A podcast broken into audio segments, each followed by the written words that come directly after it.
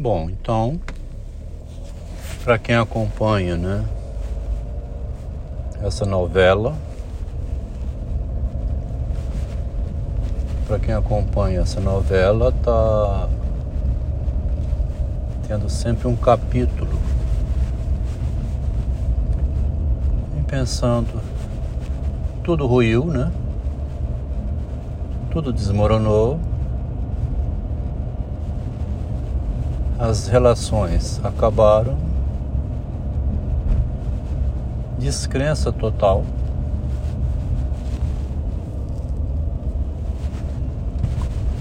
E é o caso então de ir morar no asilo, né? A população do asilo e os cuidadores, as pessoas que convivem ali, terminam formando uma família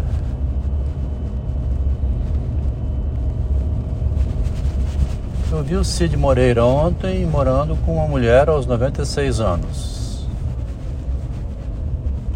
Uns criticaram dizendo que esse, esses familiares que acolheram ele são interesseiros é,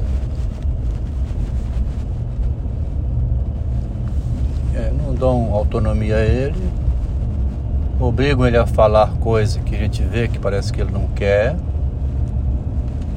Mas vão assim motivando, né? Vão motivando, empurrando a vida dele para frente.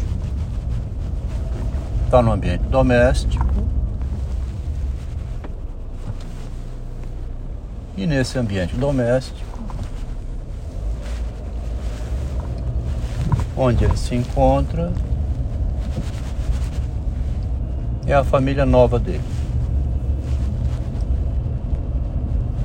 Os filhos dele botaram na justiça querendo interditar o Cid Moreira, estando lúcido, sóbrio. Os filhos então queriam interdição, tirar o direito dele de cidadania. Quer dizer, o que que é um familiar, né? Que que são essa? que que é a esposa minha que me expulsou de casa? Tirou o direito de cidadania junto com a família. Vai morar com estranhos, vai procurar uma nova família para você, vai morar não sei aonde, não te quero mais. Sai, vai embora. Botou na justiça como se fosse, né? Bom, aí ver essa reflexão aqui agora. É, o Cid Moreira está exilado, né? Ou num asilo. O asilo onde ele mora tem a cuidadora, ele está em cadeira de rodas.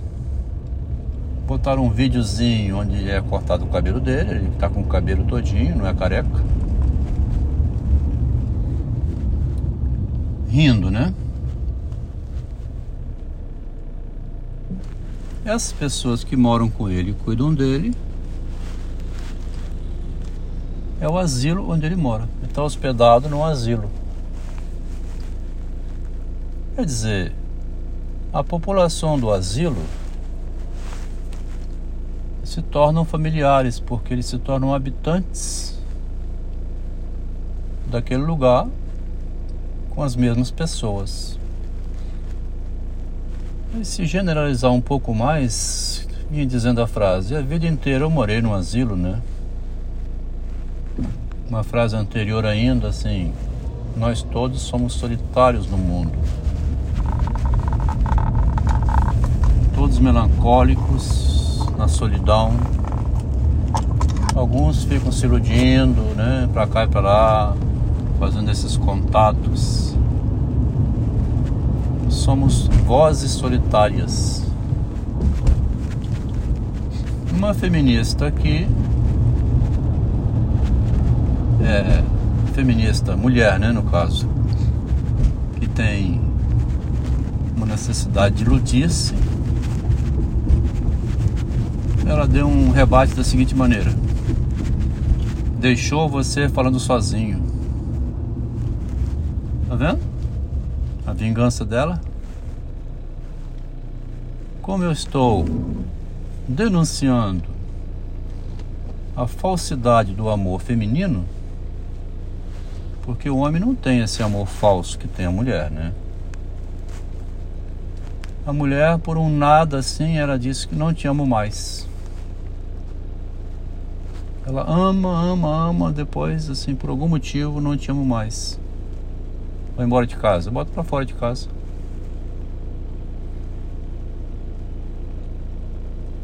Eu não sei se tem homem que faz isso com a esposa, né? Não vou entrar em consideração disso não.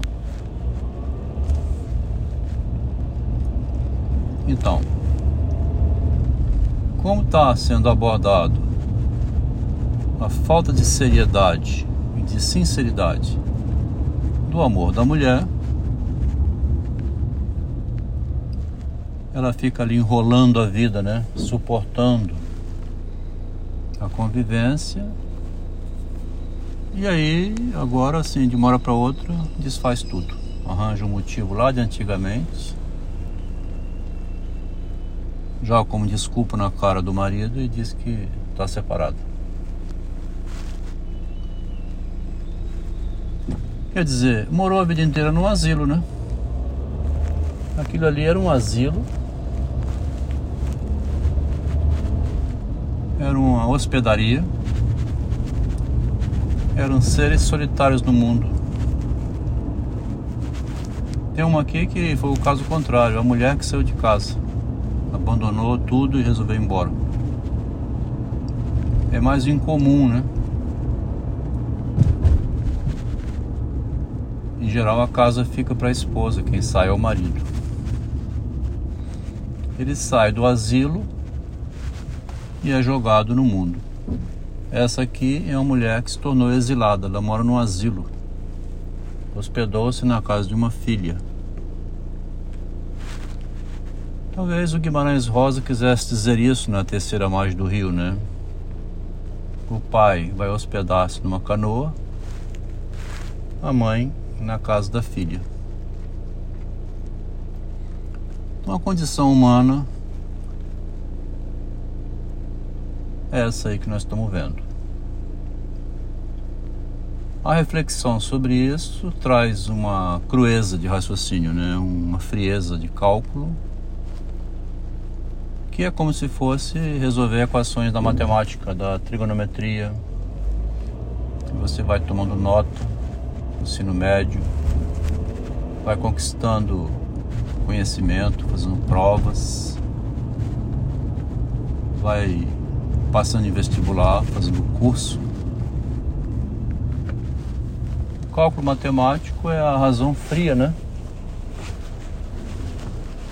Aqui pus um vídeo, um, um áudio hoje sobre o